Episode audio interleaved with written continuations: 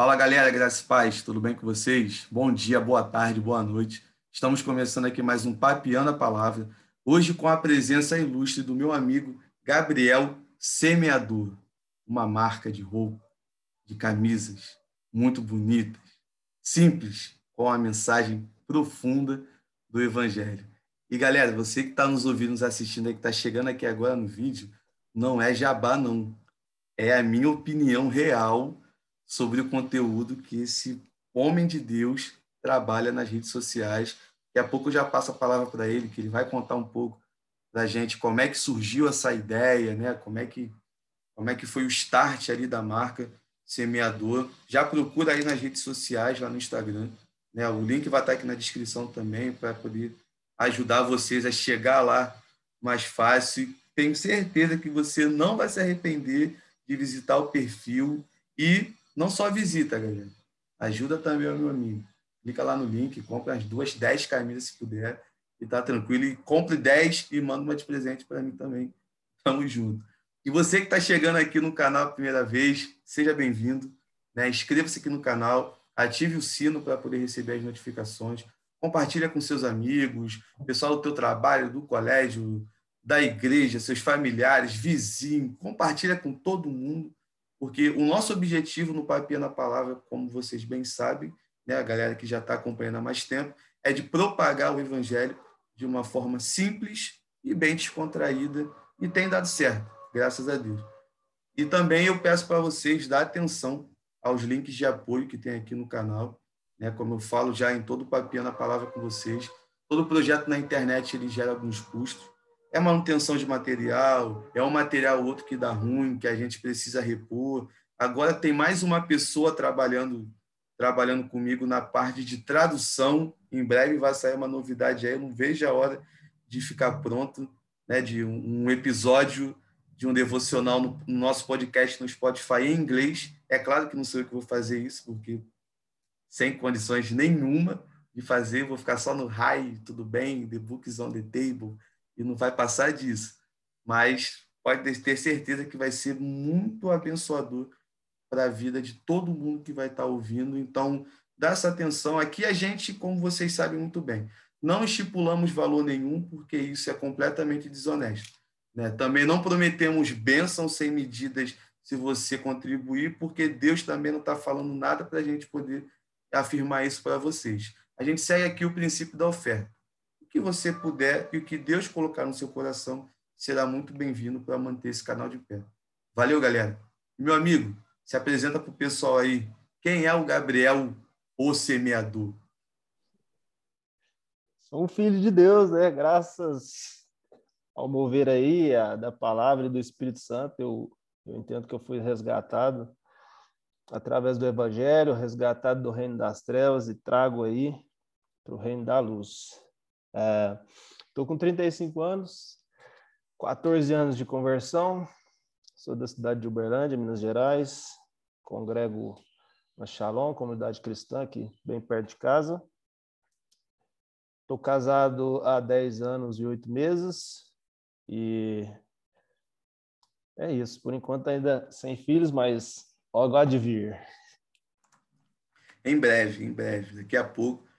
Talvez no nosso papiando lá na frente, 2.0, né, próxima oportunidade, você já der a notícia para a gente. E estamos grávidos, eu e minha esposa. Vai ser maneiro pra caramba. Tem um convidado. possível. Tem um convidado que eu já marquei com ele já em outubro. E ele falou que é mais ou menos a época que o filho dele deve nascer.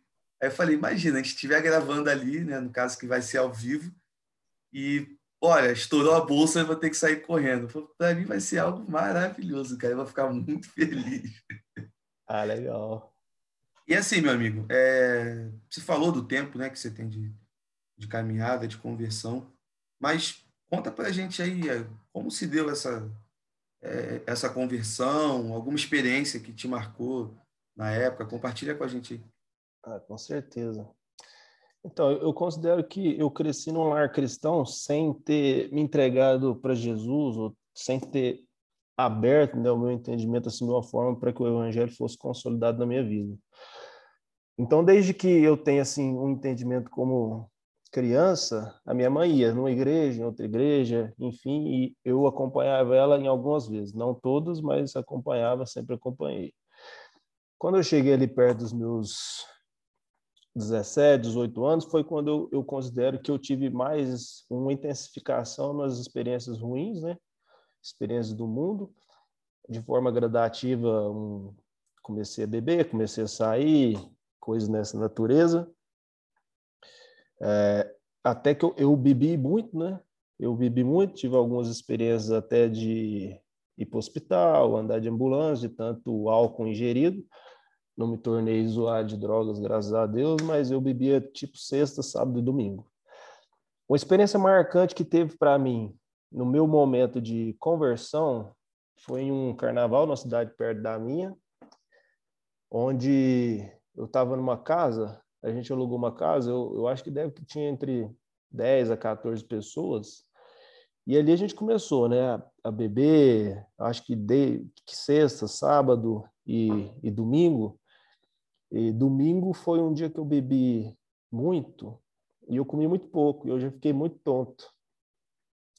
Quando chegou à noite, quando a gente ia para a praça lá na cidade para pular carnaval, é coisa dessa natureza, eu resolvi ficar na casa que eu estava e foi aí que eu tive a pior experiência possível que me trouxe para perto de Deus, né? Eu, eu considero que eu tava a minha visão, a minha opinião era que eu estava batendo na porta do inferno e pedindo para entrar. Eu eu comecei a ouvir uma voz me chamar de noite, né? De noite anoiteceu, todo mundo saiu. Ô, Gabriel, vamos, vamos, vamos. Eu falei, nossa, hoje eu não vou não, tô passando mal, não vou não. Vamos, bora, bora, filho. Não, não, não vou não, tô passando mal. Eu deitei, fiquei sozinho na casa, eu escutei, me chama meu nome a primeira vez, né, Gabriel? Aí eu falei, uai, tô sozinho aqui, trem tá esquisito, né? Aí chamou de novo, Gabriel. Aí eu xinguei, falei, ah, vai se pi. E eu fui enforcado, deitado, sem ter ninguém na casa. E como, assim, eu acho que o recurso que toda pessoa tem quando está na dor, uma extrema dor, e lógico eu tinha um, mesmo que seja pouco, eu tinha um embasamento é, bíblico, algumas estruturas assim, que eu só cria em Deus, eu só cria em Jesus, Deus, no Espírito Santo, né? Comecei a orar um Pai Nosso bem assim, desesperador e rápido, sem saber assim uma noção específica do poder da oração. Fiz Pai Nosso, santificação, Aí a pressão saiu do meu pescoço assim, eu levantei, eu estava deitado, eu sentei. Quando eu sentei, foi igual cena de filme, quando passa a sua vida, assim, ó. Eu vi a minha vida inteira, eu falei, nossa, o que, que eu estou fazendo da minha vida? O que, que eu estou fazendo comigo mesmo? Que é o que eu considero que a minha impressão é que eu estava batendo na porta do inferno e pedindo para entrar, né? Mas só que nem nessa condição o demônio conseguiu me, me levar, graças a Deus. E dali para frente eu eu decidi mudar de vida. Eu tive mais uma experiência que eu saí para beber, mas eu falei, nossa, eu vou sair, vai ser isso, isso, isso, desse jeito. E foi dito e feito. Isso foi de domingo para segunda, aliás, de, de segunda para terça-feira, é, provavelmente do, do mês de fevereiro. E no mês, no final do ano anterior, eu, eu tinha uma, uma pessoa, um, um amigo meu me chamou para ir na igreja eu fiz uma visita na igreja, uma visita daquelas que você está dentro da igreja com o celular, falando onde vai sair, onde vai beber depois com, com, os outros amigos, né, os outros relacionamentos assim, de amizade que eu tinha. Aquela coisa bem é, desleixada dentro da igreja. Mas nesse momento eu falei, nossa, eu já sei onde eu vou. Sábado que vem eu já sei onde eu vou estar. E aí foi onde eu fui, é para a igreja, dia 11 de 3 de 2007, eu lembro, na célula, o menino pregou um amigo meu, um grande amigo meu, Alan, pregou é, sobre o filho pródigo e ele, ele ainda me, já me comentou né, que eles tinham feito uma visita para um menino, tinha feito a palavra, digamos, específica para aquele menino. E quando ele perguntou na sala, alguém quer aceitar Jesus? Eu levantei e falei, eu quero, eu quero, eu quero é Jesus, eu quero aceitar Jesus. E dali, é, eu, graças a Deus, estou até hoje, faço parte da mesma igreja. E tem crescido em graça, em conhecimento, e eu acredito muito que as minhas raízes estão firmadas ali à beira do ribeiro, é, a minha fé em Deus, eu acredito que Jesus ele tem conseguido é, através da palavra do Espírito Santo em todas as oportunidades, consolidar minha vida.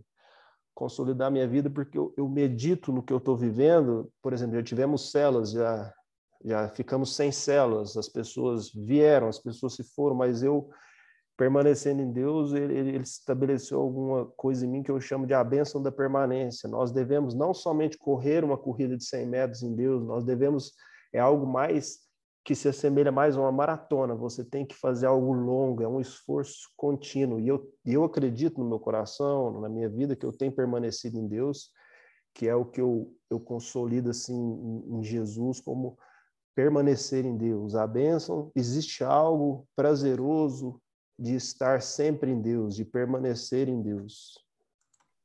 É verdade, cara. E assim, eu acho muito interessante uma parte do, do seu testemunho de conversão, que eu lembrei de um tempo da minha vida. É, eu, meu avô e minha avó, que foram que me criaram, eu lembro que desde pequeno eles já eram da igreja, né? acho que eles eram da Universal na época. Eu tinha o maior medo de ir para a Universal com ele. Eu via os outros pulando, os outros tribuchando, eu ficava cheio de medo de ir para a igreja com ele. E são coisas que marcaram a minha, a, a minha vida por ser muito criança na época. E eu lembro que na minha adolescência eu bebia muito. Eu passei dos meus 11 aos 22 anos bebendo de uma forma incontrolável, incontrolável mesmo. Eu lembro que chegou uma fase já que se eu ficasse um dia sem, sem ingerir álcool, eu já me tremia todo? Do tipo, dando crise de abstinência. Como alcoólico, eu me recordo não do fato em si, mas do que as pessoas contam de uns dois. Teve uma vez que eu cheguei aí para o hospital, numa UPA, num, num, bairro próximo aqui da, da onde eu moro, em Milópolis, né, no Rio de Janeiro. E eu tinha algumas experiências na época. Isso você, você falou da tua, eu lembrei agora algo muito real na minha vida.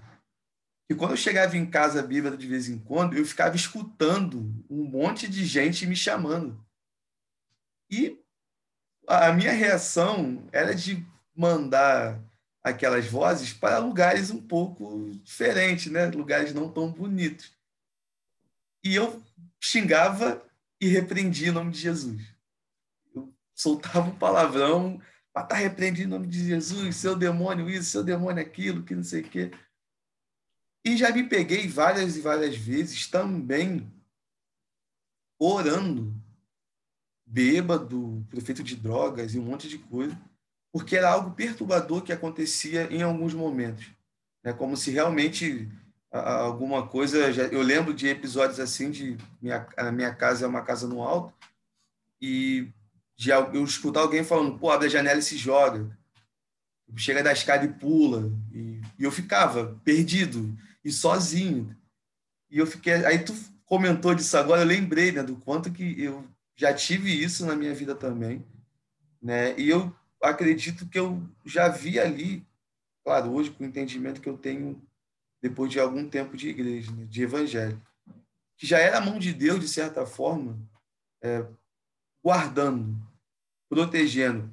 É assim, e que fique bem claro para a galera que está ouvindo e nos assistindo, isso são experiências pontuais.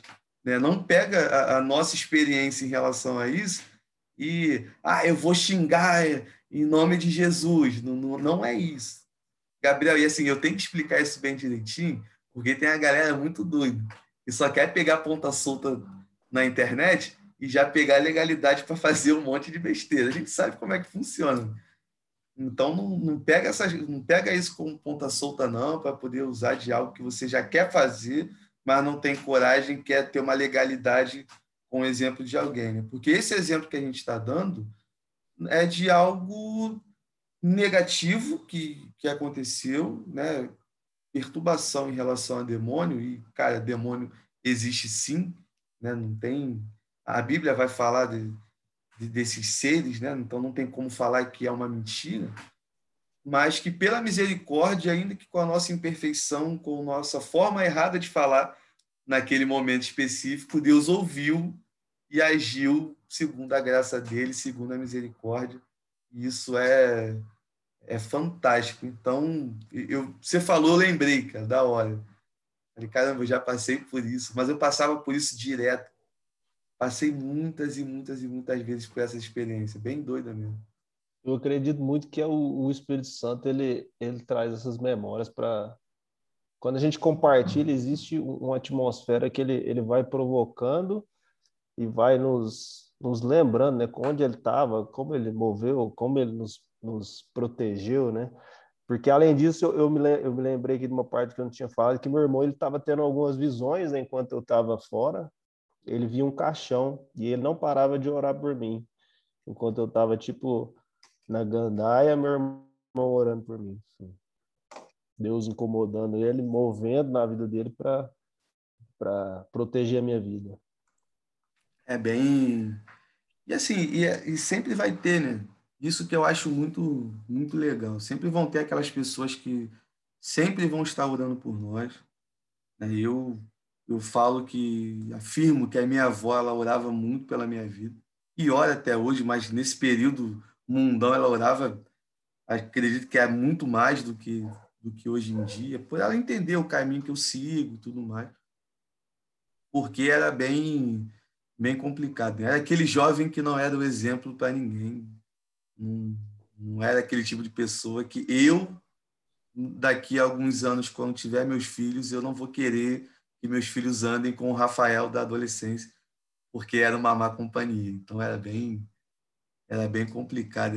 Tem que ser honesto, né? Não pode mentir e, e ocultar uma parte da vida, porque serve até, eu acredito, de de um, abrir os olhos de uma galera que pode estar nos assistindo, nos ouvindo nesse momento, que Deus já vem falando com ele já de bastante tempo, mas quer continuar vivendo uma vida relaxada, quer continuar vivendo uma vida de pecado e entender que tem mudança, entendeu? Tem tem esperança, não, não é o final esse momento complicado que essa galera está passando, né? Não, acredito também que não posso afirmar que vai que é um meio, mas acredito que não seja o final mas e que Deus está aí, cara, derramando sua graça, sua misericórdia todo dia.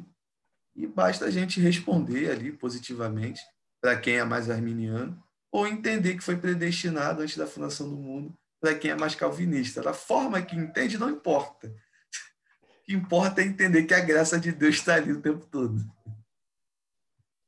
É, eu, eu vejo que a gente acaba que por um mover de Deus, né, fala das, das mesmas coisas, é, mesmo tipo né, de experiências. Mas aí a, a, minha vontade é compartilhar um versículo que diz que Deus ele, ele não é tardio em cumprir o que ele prometeu, mas antes ele é longânimo, esperando que todos se convertam e que nenhum se perca. Não importa a vida que a pessoa está levando, o estilo errado, tem que entender que em Deus, em Jesus, no Espírito Santo, há perdão para toda e qualquer pessoa com o intuito de você receber o amor de Deus. Você receber o amor de Deus na sua vida de uma forma que você possa experimentar e ver que existe um Deus real, vivo, que te ama. Que esse amor ele pode ser experimentado hoje, porque uma das coisas que eu penso muito é o reino de Deus agora. O reino de Deus hoje ele pode e deve ser experimentado por todas as pessoas que se abrirem para se aproximar de Deus, se aproximar de Jesus. E não é só uma questão de é simplesmente apontar o dedo, falar faz, não faz, é porque estar em Deus, permanecer em Deus é a melhor escolha da vida de toda e qualquer pessoa, mas você deve experimentar. Um exemplo muito fácil é eu posso colocar uma bala aqui de morango na minha boca e te perguntar qual é o sabor dessa bala. Você vai conseguir descrever muita coisa, mas você não está experimentando o sabor, a delícia do sabor que eu estou experimentando. Quando você, nós chamamos pessoas para se aproximar de Jesus, é para que você possa experimentar esse sabor, que é ter Deus, que é ter Jesus, que é ter o Espírito Santo na sua vida e poder testemunhar que ele é real, entender que ele, que Jesus hoje ele, ele vive e o mover do Espírito Santo hoje é completamente real sobre as nossas vidas e nós podemos sim nos sentir, entender que somos amados por Deus. Eu, por exemplo, eu tinha algumas ideias, eu me recordo assim, muito sonhadoras, né?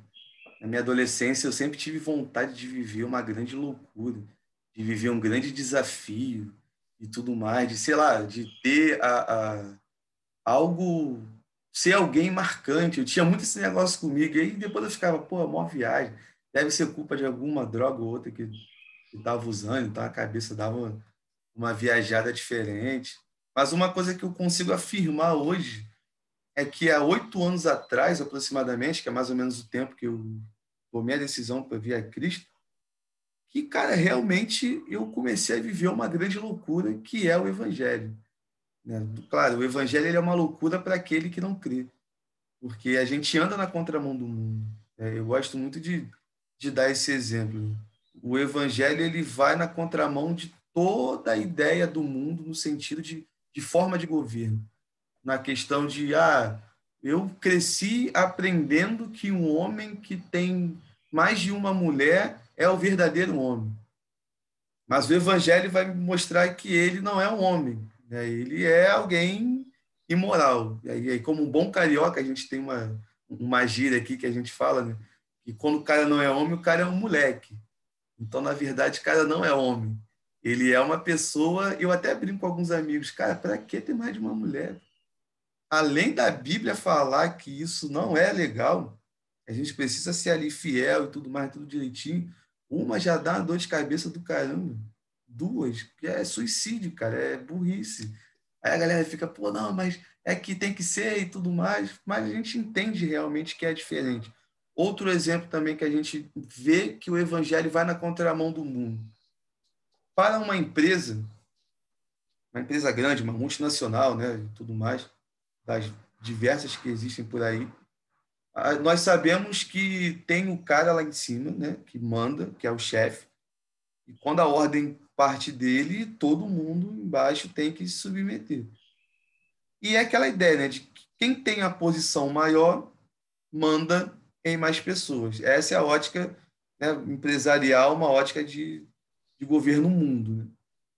Mas a ótica do evangelho é completamente diferente. Ele vai na contramão também dessa situação. Porque é onde o, o cara que é o mais importante, ou a mulher que é mais importante, não é aquele que vai delegar responsabilidade. É aquele que, ou aquela que vai servir a todo mundo. E o que mais me chama atenção no texto é que Jesus Cristo não vai falar, ah, o maior é aquele que serve alguns. O maior é aquele que serve somente um grupo de pessoas. Não, cara, o maior é aquele que serve a todos. Está bem claro lá. Todos, todo mundo. Do mais experiente na fé ao menos experiente na fé, ao coroa da igreja, ao o mais jovem que chegou agora, ao novo convertido, ou aquele que já tem 500 mil anos de conversão, é servir a todo mundo. Então eu vejo assim que Cara, isso é uma loucura mesmo. Isso é uma ideia que a gente, eu acredito assim que o ser humano por si só não consegue cumprir com essas coisas se não for o auxílio e a, a, o conhecimento das escrituras e auxílio do Espírito Santo. Então é, é algo que a gente vê que pô, precisa, é necessário, tem que ter mudança. Né? O evangelho ele vai causar uma mudança na vida da pessoa. E você que nos ouve e nos assiste, que ainda não conhece o Cristo, e aqui é engraçado, né? Eu estou fazendo algo que não é habitual, mas a gente sempre a gente ora antes de começar a gravar, então deixa deixa levar e vamos ver o que que vai dar. Quem garante o resultado é ele. E você que tem essa dificuldade ou esse sonho de viver uma grande loucura aos olhos do mundo, cara, viva o evangelho. Não conhece ainda? Vem pra gente. Legal pra caramba. A igreja, com todos os seus problemas, é o melhor lugar do mundo. Não, não adianta. É... Ah, mas na igreja tem fofoca. Ah, mas na igreja tem panelinha. Ah, mas na igreja tem não sei o quê. Mas na igreja tem não sei o que lá. Cara, no mundo também tem, brother. Só que na igreja a gente está tentando se aperfeiçoar segundo a verdade do evangelho, com auxílio do cara, que é Jesus Cristo. Né? Não existe ninguém maior do que ele, então ele é o cara, não tem como competir. E assim a gente vai vai mudando e vai sendo transformado cada dia de glória em glória somente para a glória dele. Falei muito agora, né, cara? Entrei aqui Não, na... Foi top. na disparada agora e fui. e, meu, meu amigo, dentro disso que a gente está conversando, assim, a gente vê que a, uma das coisas principais do evangelho é a, é a transformação de vida. Não tem como viver o evangelho sem ter a vida transformada. Sim, para você, com o cenário que nós estamos vivendo no momento, de ver uma igreja muito mais inchada do que cheia. Né? Eu digo igreja no sentido geral, né? movimentos para tudo enquanto é lado, congressos para tudo enquanto é lado, e a gente vê que o nível moral da nossa sociedade só vai baixando a cada dia que passa e não tem uma melhora. Para você, isso tudo está acontecendo dessa forma por qual motivo? Bom, primeiro eu acho que é, é, acho que você deu um exemplo mais cedo que falou assim que existe algo acontecendo, uma pessoa ela está vendo de um, um ângulo, né, de um canto, existe uma pessoa olhando de outro canto. Eu tenho buscado consolidar meu coração e descansar muito em Deus, entendendo que Ele nunca perdeu e nunca vai perder o controle de nada, que Ele ele tem o controle em suas mãos. Eu falo isso porque existe nitidamente no, no meio qual eu vivo uma, uma postura diferente de coisas até mesmo simples, mas necessárias, que foi uma intensificação é, da oração, tudo aquilo relacionado ao Covid, né, as pessoas se recuperarem, a, vacina se tornar acessível. Antes a gente orava para descobrir as vacinas, agora a vacina se tornar acessível.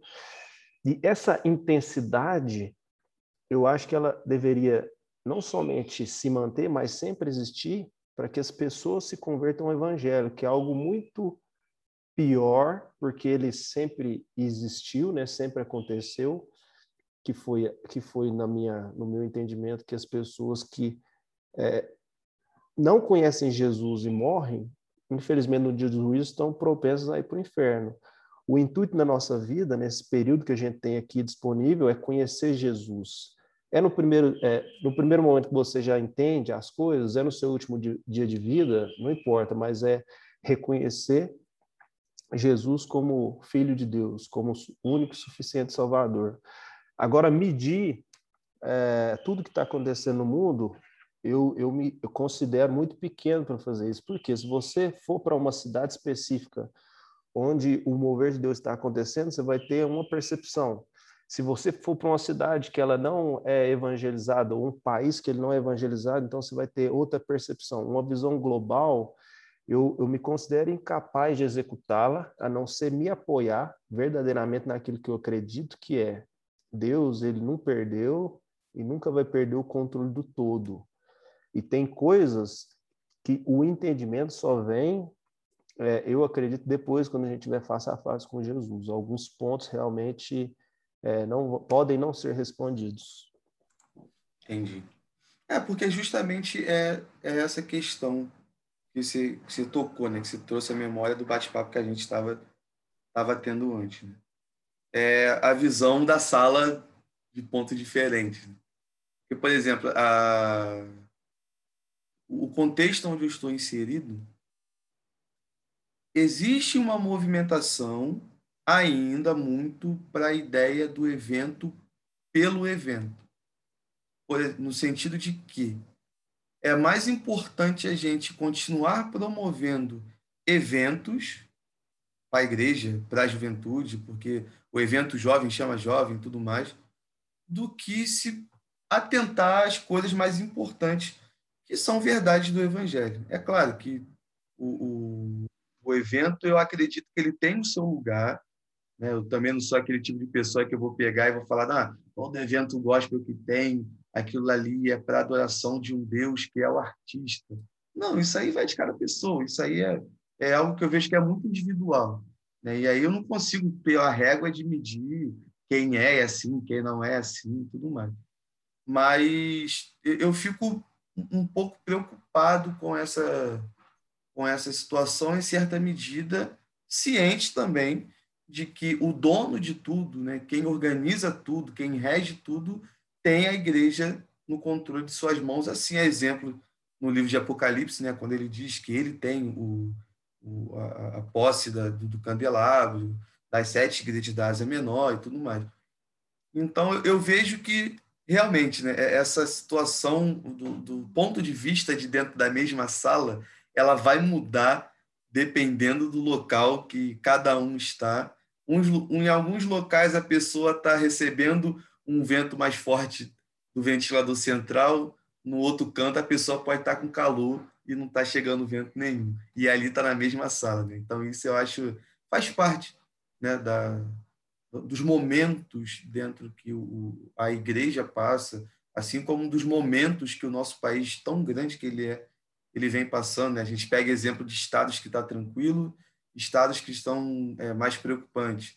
Municípios dentro do mesmo estado que está preocupante de uma forma mais tranquila, que o pessoal quase não está pegando essa doença aí e tudo mais. Então, são, eu acho que vai muito essa questão de, de das percepções dentro do mesmo assunto e que, cara, isso para mim eu acho que é muito importante ter, porque se fosse todo mundo exatamente vendo da mesma forma, o negócio perdia a graça. Ia ficar uma coisa muito chata. Eu, você falando, eu ainda penso, eu ainda penso sobre algo que aconteceu é, quando os cristãos foram perseguidos ali, é, em Atos, né? E por onde eles foram, eles continuaram pregando o evangelho. E a minha opinião é que a gente passa por algumas revoluções é, na nossa história, né? Revolução industrial, que, querendo ou não, a gente está passando por uma revolução digital. E assim como você, é, é nítido assim para mim, né? Que você foi o vento te levou aí. Se for, você tem 39 mais ou menos episódios, se for um por semana, você tem menos de um ano. Então, no último ano, a gente pode se dizer que Deus te soprou para esse meio digital. E não foi só você. É, eu tenho meu exemplo, eu ainda estou só escrevendo, mas vou. Ah, não, tem alguns vídeos também, aliás. Mas tem muitas outras pessoas. E eu tive um entendimento sobre um, é um investidor que ele falou que é assim, ó, o Brasil, eu acho que o ano era 2019, o Brasil, com todo o seu, seu território, ele conseguiu, é, na agricultura, promover um valor X de produtos para ser vendido que atinge um valor. E é o mesmo valor que a Amazon conseguiu na internet. Então, existe um campo que está sendo explorado agora de forma diferente devido a esse momento. É, eu acho que é ser realista com tudo que está acontecendo e tentar pelo menos observar o todo, não somente o que existia antes, mas um somatório de forças. Antes existia o culto presencial, ok, não parou de existir nem vai parar de existir, só que agora existem mais eventos online. Eu faço célula online agora, nesse período da pandemia, diversos cultos, quando eu vou ver, eu vejo online nesse período da pandemia, estou tendo a oportunidade de conversar com você. E sobre o que nós estamos falando, sobre o reino de Deus. Então, de fato, nós fomos levados para esse momento por causa do todo. E a gente não parou, nós somos testemunhos vivos disso, de que não parou. A gente está se adaptando, se reorganizando, mas o evangelho continua sendo pregado. Verdade, não somente isso, né? Eu vejo que o, aprendizado dessa forma que a gente está sendo empurrada pelo vento, é, ela é muito grande, né? Porque, cara, se a gente tivesse a oportunidade de bater um papo há, sei lá, há um ano atrás, você não ia ouvir eu falar de projeto na internet de forma alguma. Porque era o tipo de situação que eu tinha aversão. Eu não via com bons olhos a galera cristã que já estava na internet. Eu ficava assim, pô, é, live? Não, culto tem que ser na igreja e tudo mais. É claro que a gente continua. É, há uma diferença da gente assistir é, uma live em casa e de estar junto da comunidade local cultuando ao Senhor. Porque é claro que eu acho que a questão da diferença vai muito de pessoa para pessoa. Tem pessoa que trata ali como se fosse um filme, como se fosse uma série, quando na verdade é um culto a Deus, só que de uma forma mais à distância mas eu, eu tinha completamente aversão a essa situação. Podcast, pô, tinha paciência para ficar parando e ouvindo um monte de gente falando durante duas horas, durante uma hora, durante 40 minutos.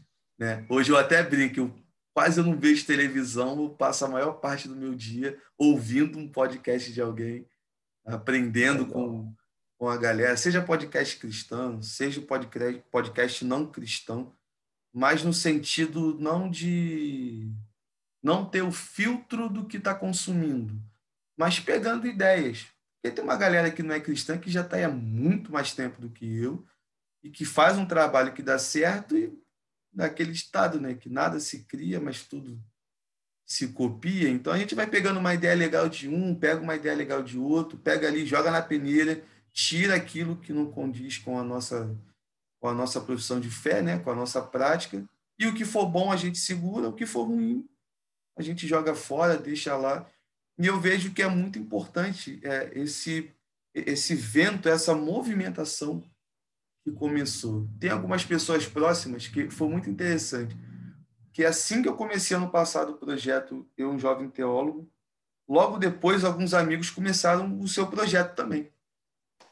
E eu fiquei assim, eu falei, caramba, foi foi interessante, porque aí teve um que falou, cara, eu não tinha coragem e quando eu vi você, que era a pessoa que eu conheço, que eu conheço, que mais falava mal da questão do cristão na internet fazendo, eu falei, opa, alguma coisa aconteceu ali e eu preciso dar um start também nisso aqui. E eu fiquei, poxa, e foi justamente algo que a gente já tinha conversado antes. É, eu acho que talvez o meu papel dentro dessa, desse cenário todo e tudo mais, que seja somente o papel de Ananias com Paulo. Então, para mim, já vai ser mais do que suficiente. Né? Pode ser alguém que vai ter algo muito grande, que Deus vai usar o cara poderosamente para as nações, né, de estar tá pregando o evangelho e várias pessoas no mundo ouvindo o que o cara está falando através da internet. Porque eu, eu, hoje eu consigo encarar a internet como um grande campo evangelístico. Não tem mais como tirar a igreja do virtual. Né? Eu acho que é justamente aproveitar esse momento, assim como a imprensa foi um instrumento de Deus na época da reforma protestante, a gente aproveitar esse instrumento que está aí hoje da internet para propagar as verdades do evangelho. A gente, por exemplo, o nosso bate-papo aqui agora, está você está em um estado, eu estou no outro, mas estamos no mesmo país. Mas pode uma pessoa lá dos Estados Unidos estar acompanhando e que a gente não ia parar para conversar pessoalmente.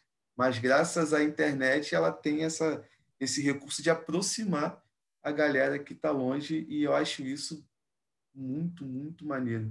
Aí, para a galera que ouve e nos assiste, né? Eu já fui sim, cara. Eu estou aqui confessando o meu pecado publicamente. Esse cara que era anti-internet, porque a internet era coisa do diabo. Tudo observado todo, eu concordo plenamente aí com o que foi dito. É um novo tempo. Para você, meu amigo, a internet também é essa coisa abominável, coisa de Satanás. Não, eu acho que é, é bem é parar, respirar, entender o que está acontecendo, porque existe uma necessidade de um conteúdo, é, de uma mensagem ser transmitida. Se existe um canal, um veículo que ele amplifica essa capacidade, por que não ser aproveitado? Eu não consigo achar pontos que me proíbam de fazer isso. Eu, eu, quanto ao evangelho, eu consigo, eu costumo pensar sobre uma frase: eu não posso pecar. Passou disso, tudo é válido. Tudo é válido. Você tem que ter o, o seu coração em Deus, o, o entendimento suficiente bíblico para não vale pecar. Passou disso, criatividade, respeito, todos os ministérios, todos as artes, tudo aquilo que é desenvolvido para para envolver o corpo de Cristo, para alegrar o corpo de Cristo, para divertir, enfim, entretenimento assim, para transmitir a mensagem bíblica, eu acredito muito válido, porque a Bíblia fala que no diante do trono do Cordeiro é, são são todos os povos, tribos e nações, então são estilos diferentes, nitidamente falando, são pessoas que no dia a dia tinham condutas diferentes, aquela hoje para nós é, são tribos, né? Pode-se dizer dos skatistas, dos caras que andam de patins, dos caras que né, gostam de um estilo de música é, rock, mas todas as tribos. Você chegar com o evangelho, quando Paulo diz que ele se fez parecido com todos para que de alguma forma ganhar algum, ele ia, ele, ele se inseria naquela tribo, ele se inseria naquele povo. E logo quando ele tinha oportunidade, quando ele estava em Roma, né, que ele viu aquele era um altar que não tinha Deus é, feito, né, de mãos humanas. Ele falou: é esse, ao Deus desconhecido é esse que eu estou pregando. Vocês sabem que ele existe, porque lá em cima daquele altar não tinha um Deus, digamos que seria um Deus invisível.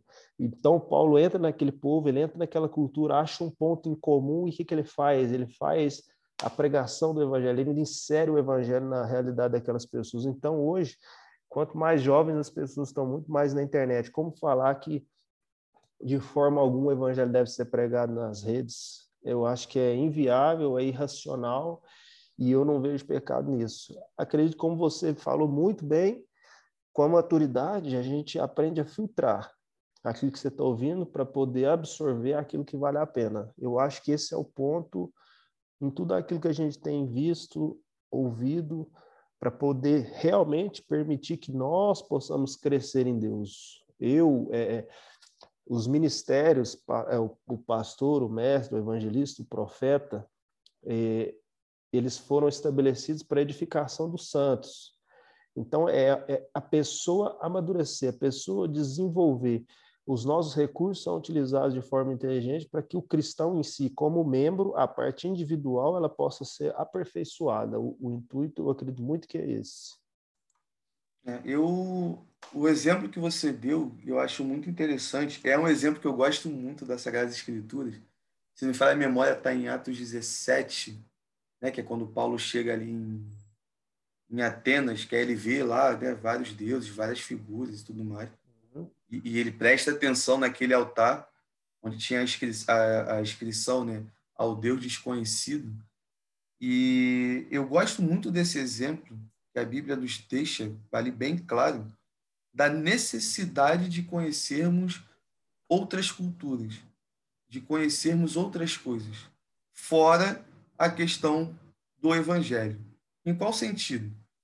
A importância do cristão conhecer de sociologia, a importância do cristão de conhecer de filosofia, a questão do cristão conhecer sobre biologia, ter um conhecimento básico de outras culturas, ter o conhecimento básico de outras religiões, porque eu acho que o momento que a gente vive também, ele, quando você chega naquela argumentação, ah, eu não concordo com isso, a pessoa que está ouvindo, ela sempre vai perguntar, por quê? Se você não souber explicar o porquê, você já perdeu a pessoa naquele bate-papo, você já perdeu a pessoa naquela conversa ali.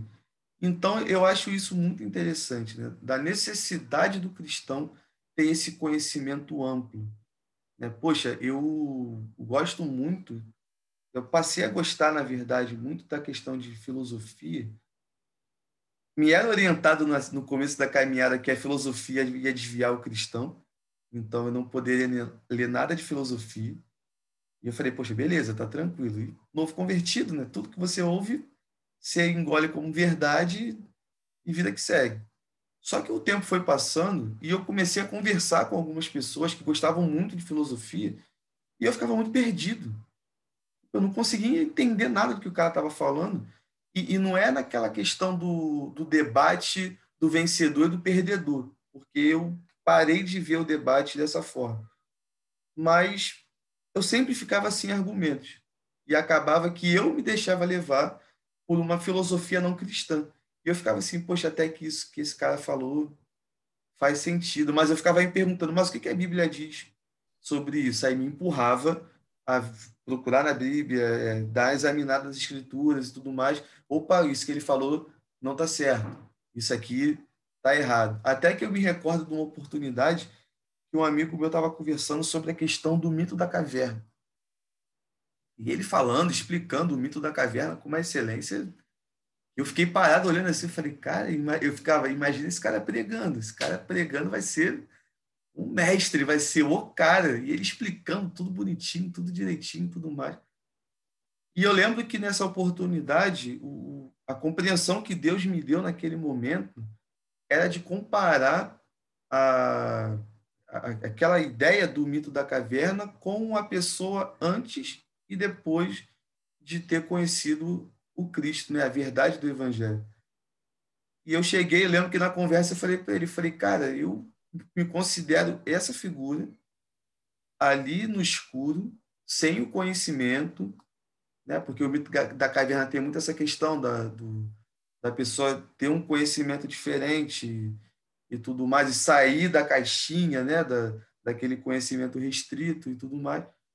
E eu falei, pô, cara, eu saí de um conhecimento restrito que eu tinha antigamente, dominado pelo pecado. E quando eu comecei a ver a luz, aí ele, mas quem é essa luz? Eu falei, cara, eu só consigo ver que essa luz é Jesus Cristo. E a, e a, a forma que eu consigo ver o Cristo é através das Escrituras. Aí ele, eu lembro que esse rapaz ficou assim, ele, é, mas não é o que o mito da caverna quer dizer. Mas é o que o Evangelho está querendo falar, é diferente. E assim, eu fico muito feliz que esse amigo hoje também caminha junto no Evangelho. A gente não está próximo, né? Que ele está em outro, em outro lugar. E de vez em quando ele lembra. É, ele, pô, eu tentei te dar a pernada e acabou que eu me dei uma pernada. Eu fico, cara, não olha desse jeito. Ninguém deu a pernada em ninguém. Se teve alguém que deu uma pernada naquele momento ali, foi o evangelho que deu uma pernada na nossa vida de pecado e trouxe a gente pro lado bom da força. Né? Que ele é muito fã de, de, de Star Wars e tudo mais. Aí eu falo, trouxe a gente pro lado bom da força. Aí ele, não, é verdade. E, mas assim, é algo que eu acho muito legal. Eu incentivo muito a juventude onde eu tô, onde eu participo, né? Ainda que a gente tenha hoje em dia as nossas limitações, não, nós não somos mais tão ativos igual estávamos em outro tempo e tudo mais. Mas eu, por exemplo, eu gosto muito do universo da Marvel. Tem um monte de camisa de super-herói. Muita, muita, muita mesmo. E eu me amarro, uso camisa do Hulk, camisa do Homem de Ferro, do Capitão América não. Doutor Estranho, eu acho que tá aí. É. Do, tá do, do, do, Capitão América. Essa daqui já não é do da Marvel, essa daqui é do, do Stranger Things, aquela série da, da Netflix. Eu não vi, não. Entendi. Que Pensei que era o Doutor Estranho. Que também eu lembro de uma vez ter. É, eu peguei um gancho de uma parte da série sobre uma questão de união, sobre uma questão de unidade.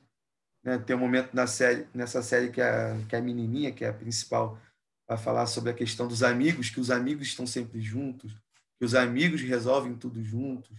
E eu até conversando com a juventude uma vez, eu falei, tá vendo? Vocês tudo vira série, eles resolvem tudo juntos ali, e a igreja também resolve tudo da mesma forma, por conta da união, porque lá em Efésios 4, Paulo vai dizer isso, isso e isso. Tá, tá, tá. E eu comecei a, a, a, como é que se diz? A desenvolver uma facilidade com o passar do tempo para esse link de assuntos. Uma filme analogia da, atualizada. Filme da Marvel, cara, eu fico. Às vezes eu fico assustado. Eu não consigo ver um filme sem estar tá fazendo uma analogia com a verdade do Evangelho. Minha namorada que briga comigo, a gente, quando estava podendo ir para o cinema direto, ela ficava, ó, essa parte aí eu já vi pela tua cara que tu já fez analogia na cabeça. Falei, já tá tudo anotado aqui no HD. E ficava ali. Só que, às vezes, eu tento me policiar para poder curtir o filme. Porque senão não consigo curtir o filme, fico só fazendo analogia. Mas eu até brinco, né? A cabeça ela vai funcionar bem mais, é, de uma forma bem mais acelerada do que a própria intenção ali do entretenimento. E, e, desse exemplo que eu dei, eu acho que é justamente isso que o nosso tempo precisa aproveitar. Filtrar o que é bom, fazer essas analogias com outras coisas fora da igreja. Porque o que Jesus Cristo fazia pregando nada mais era do que isso. Porque ele chega e fala para pessoas do campo coisas do campo comparando ao reino do céu. E até assim, tem tudo a ver com o nome da marca, né? Semeador. Jesus Cristo pega ali um exemplo de um semeador e conversando com todo mundo fala: olha, um dia o semeador saiu a semear. E vai explicando, e vai explicando. E assim, até pegando um gancho agora, já, já que a gente entrou nessa, nessa questão do semeador, eu queria que você contasse para a gente aí, meu amigo, como que surgiu a, a ideia, a inspiração da, da marca, né, semeador. Foi um dia numa igreja, foi em casa, um anjo apareceu, te deu uma camisa falando, é, produz a camisa do semeador. Então, Acho que tudo começou com. Eu, eu tenho passado por um, um período de desenvolvimento em relação a querer crescer, querer avançar naquilo que é humanamente possível.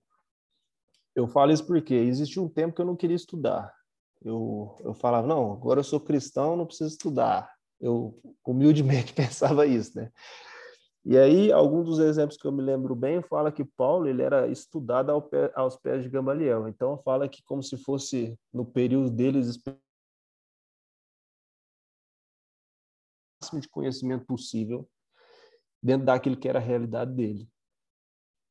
E me pegando na porta, um banco na, na, na porta da minha empresa, da onde eu trabalho, passou um gerente perto de mim, e, eu conversando com Deus, ele fala: Deus, quanto esse cara ganha? Se eu ganho X, o cara deve ganhar uns 15X, 20X. Gabriel, qual que é a sua diferença com esse menino aí em relação às horas trabalhadas? Eu falo, ah, eu acho que eu trabalho oito horas por dia, ele trabalha oito horas por dia. Eu falei, então qual que é a diferença? Eu não sou formado e o cara é formado. Primeiro gapzinho a ser preenchido, voltei para a faculdade, né? Até concluir. E com o passar do tempo, eu despertei o desejo de empreender. E para empreender, eu entendo hoje que é um serviço 24 horas por dia. E soma-se a ideia que as pessoas falam que trabalhe naquilo que você gosta, você nunca vai trabalhar. E eu ficava pensando, Deus, me ajuda a entender o que seria interessante é, eu trabalhar, servir ao reino, se possível, e que eu fosse gostar. E aí eu parei para pensar nesse dia, eu fui contar, eu tinha 70 camisetas evangélicas. Depois de um tempo, quando eu comecei a comprar camiseta evangélica, eu só comprava camiseta evangélica. Tinha mais de uma marca, menos de outra, mas enfim, as minhas camisetas eram evangélicas. Fora isso, eu passei por algumas experiências. Uma mulher, um período que ela estava passando roupa na minha casa, ela passou a roupa e falou: Nossa, eu acho tão legal passar a roupa aqui na sua casa, as camisetas, suas camisetas, tudo tem uma mensagem positiva, uma mensagem da Bíblia. E as coisas foram se somando. Um dia na rua, um cara me parou e falou assim, ele estava conversando com outra pessoa, né? Teve a, a ousadia assim, me parar na rua. Ah, tá vendo esses meninos que andam com essas camisas que nem sabe o que está escrito, né? E, e, eu sei que muitas pessoas, muitos momentos a gente usa é, estampa com mensagens é, em outras línguas, inglês, japonês, não sabendo o que está escrito. Só que ali o meu estava com uma águia desenhada ali, se eu não estiver enganado, Isaías 40, 31, aqueles que esperam no Senhor voam alto como asas de águias, correm e não se cansam. Aí falou, uai, a camiseta desse menino aqui, a mensagem é diferente. Então, no somatório dessas coisas, eu falei, não tem coisa que eu gosto mais do que camiseta evangélica. Então eu vou trabalhar, é, vou me empreender, né, abrir um negócio, uma empresa é, né, com relacionada à camiseta evangélica. Comecei a pesquisar e tal. Uh, e quanto ao nome, eu, eu acho que tudo foi sendo construído para ser um nome plural, né? Eu ficava tentando os semeadores e pensando, pensando. E eu sou uma pessoa, eu trabalho à noite, já deve ter uns 10 anos. Eu não consigo falar o período correto, mas algo em torno disso. Talvez tem 9, talvez tem 11. Eu converso muito com Deus. Eu converso muito mesmo assim com Deus. Eu, eu, eu vou deixar uma dica aí para quem quiser. Eu passei a andar com um pedaço de papel no bolso, caneta. Quando eu tenho ensaios assim de conversa com Deus, eu sempre anoto, que é daí onde eu espero conseguir fazer um livro que já tem tudo estruturado, tudo pré-organizado assim para lançar um livro. E numa dessas noites conversando com Deus, do nada, ao invés de pensar em algo do plural, eu semeador. Mas faz todo sentido para mim, porque é uma das parábolas que eu mais li, mais meditei, que faz muito sentido para mim, mesmo entendendo que conversando com outras pessoas, o conhecimento ainda vai ser ampliado, absorver experiências de outras pessoas que semearam, que semeiam, esse, conhecimento ainda vai expandir mais, fazia muito sentido para minha vida, que virava e mexia, eu parava nessa parábola, virava e mexia, eu parava nessa parábola. E daí eu decidi colocar o nome do semeador, porque faz sentido para mim. E ainda, somado a isso, biblicamente falando, os nomes sempre têm significado. E eu penso comigo, mesmo se eu ainda não tiver tornado aquilo que eu desejo ser, na eficiência que eu imagino um dia, eu entendo que eu sou um semeador. Não só eu, mas todas as pessoas, mas eu acho que eu tenho que me apropriar daquilo que Deus fala em relação à minha vida e procurar me tornar aquilo. Meu desejo é plantar a palavra de Deus no coração das pessoas, é multiplicar esse amor na vida das pessoas.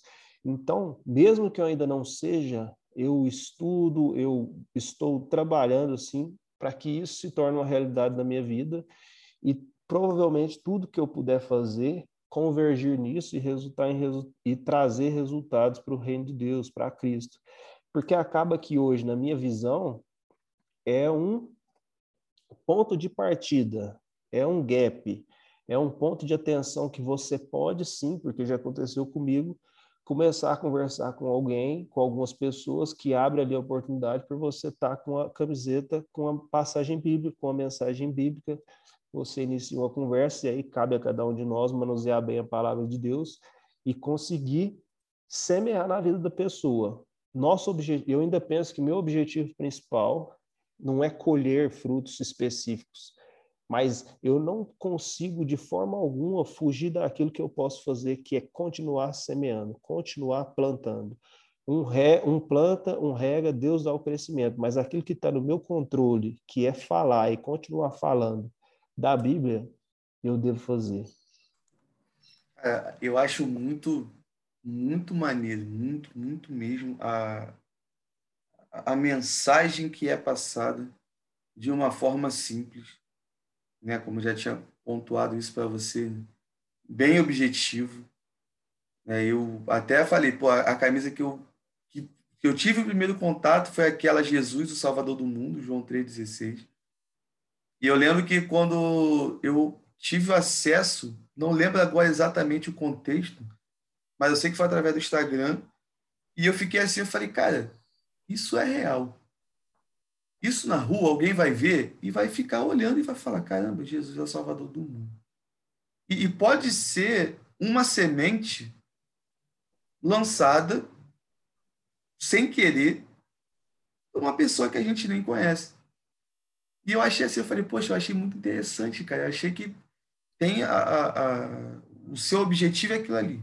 A pessoa vai olhar e vai ficar, poxa, ah, Jesus é o Salvador do mundo caramba, eu sou do mundo, eu estou nisso aí, Jesus me salvou. Eu acredito muito que alguma pessoa já possa ter tido essa experiência através da foto né, da, nas redes sociais ou numa camisa de alguém passando na rua, que eu, eu acho muito interessante. Eu sou muito a favor, falo isso muito para as pessoas, que a igreja ela precisa estar inserida em todos os lugares que a mensagem do evangelho precisa estar inserida em todos os lugares, seja na política, seja na medicina, seja na moda, que é a questão da camisa, porque assim, eu moro num contexto bem complicado em relação à moda.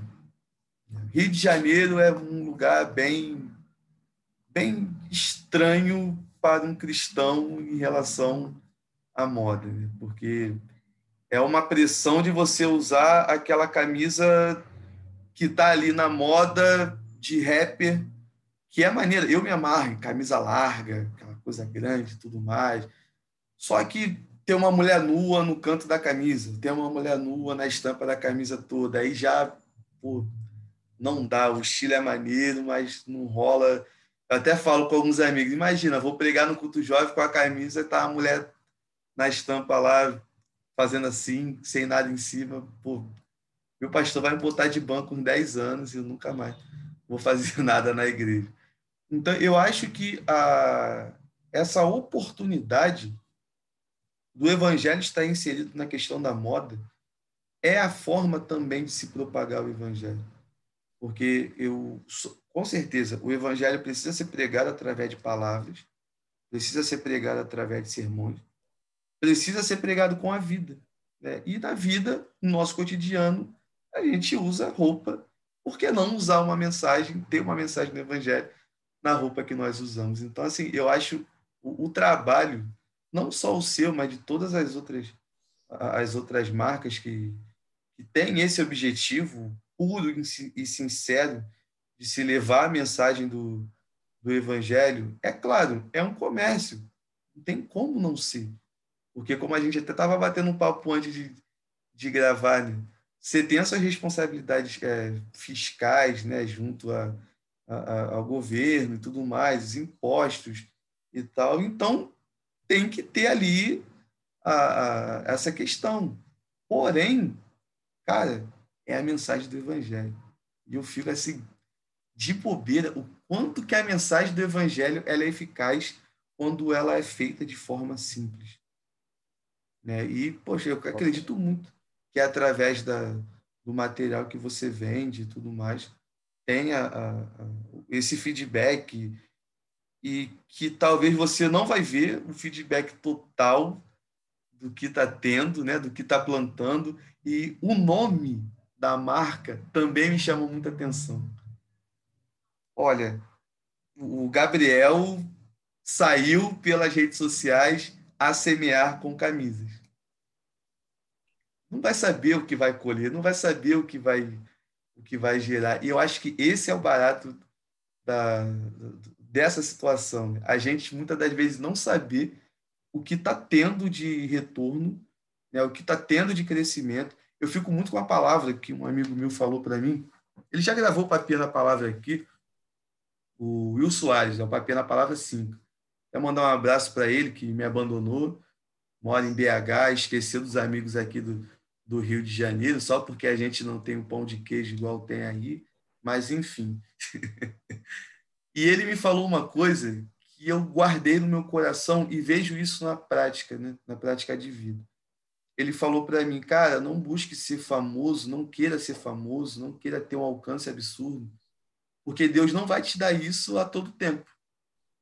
Ele vai te dar lampejos de crescimento, aonde você vai ver um feedback ou outro positivo de alguém que foi impactado pela mensagem, que eu acho que é justamente isso que a gente precisa para ter um gás né? Porque Deus sabe a hora de dar uma injeção de ânimo na gente, para a gente seguir em frente. Pô, não, não posso parar de gravar o papinha da palavra, ou você não posso parar de produzir é, camisas com mensagens do reino para poder continuar semeando né, através do mundo, seja de um, através de um podcast, que é o meu caso, ou se através de, de, de, de, da moda, né, que é a questão de camisas e tudo mais, e, cara, que Deus, sinceramente, continue te abençoando muito, porque a, o objetivo, eu acredito que é esse, e tenho certeza que tem alcançado vidas. Né? Eu acho muito, muito maneiro. E, mais uma vez, deixando um recado aqui para a galera que está ouvindo ou nos assistindo. O link vai estar tá aqui na descrição. Você que está nos ouvindo através do Spotify, só procurar no Instagram lá, Semeador, vai aparecer lá a imagem maneirinha. Né? Tá, todas as postagens tem lá o, o link para você ir até a loja e fazer a compra. Compre 15 camisas, compre 10 camisas, você que tem condições, compra camisa para caramba, dá de presente para a galera que você conhece, ajuda o projeto do Amigo a crescer também, que eu acho que quando a gente faz isso, a gente está somando, né? É, eu, você falou muito sobre essa questão do somatório de forças, né? Para poder dar um, um prosseguimento a, a, mensagem principal, que é a mensagem do Evangelho. Então, cara, parabéns de coração. Claro que a Cristo que a Cristo seja toda a honra e toda a glória sempre, mas você ser um instrumento nas mãos do Eterno para estar tá propagando o, o Evangelho dessa forma. E assim, antes da gente terminar, tem uma curiosidade, né, de, em relação a essa questão da, das marcas de roupa e tudo mais. Se você encontra muita dificuldade na forma de é, não na forma de vender, mas na forma de divulgação, porque uma coisa é clara e é notória: o conteúdo cristão popular ele não cola muito. A gente tem as nossas as nossas dificuldades, né? Cola muito uma camisa de uma marca maneira, pá, botar um Nikezinho, botar uma Adidas e tudo mais, isso aí cola pra caramba, todo mundo quer comprar, todo mundo quer fazer propaganda de graça para essa galera que está cheia de dinheiro. Mas você encontra essa dificuldade para poder ter um, uma exposição na marca? Ué, eu acredito ainda que a gente está muito no início, é, de uma forma mais profissional, o site no ar, a gente está muito no começo, acho que é muito, é muito trabalho e investimento no momento. É, com expectativa lógica, acreditando que tudo que a gente faz, não só instantaneamente, mas eu falo do que? Da minha vida de fidelidade com Deus, acreditando da mesma forma que isso é um projeto de Deus no meu coração, é continuar. É continuar trabalhando e estruturando para que aparentemente todas as não, literalmente, né? Tudo aquilo que é profissional, que tem qualidade, que tem uma entrega boa, seja obedecido, seja seguido, para que a gente possa, sem dúvida alguma, levar a mensagem estampada aí no peito das pessoas. O show de bola.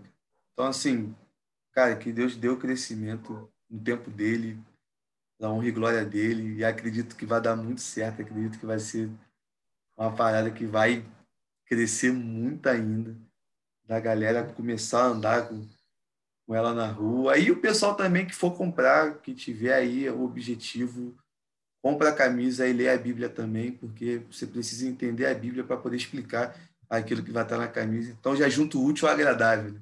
Eu acho essa ideia maneira Justamente. também. Um dos nossos slogans aqui que a gente trabalha é fé, estilo e palavra. Eu estou somando o todo aí para que o reino de Deus se estabeleça. E da mesma forma que você está pregando, também é uma inspiração não somente para mim, mas, pra, mas acredito que para muitas outras pessoas.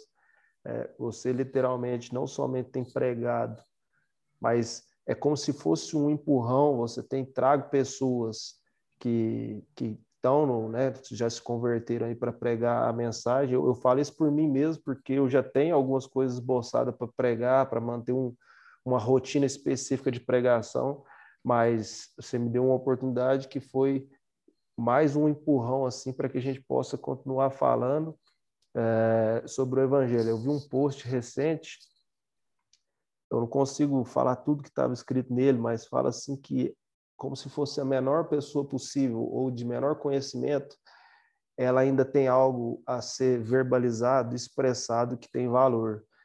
Então, existe essa necessidade de transmitir o conhecimento, porque existe o seu estilo, existe a sua característica, existe aquilo que ninguém vai fazer igual você.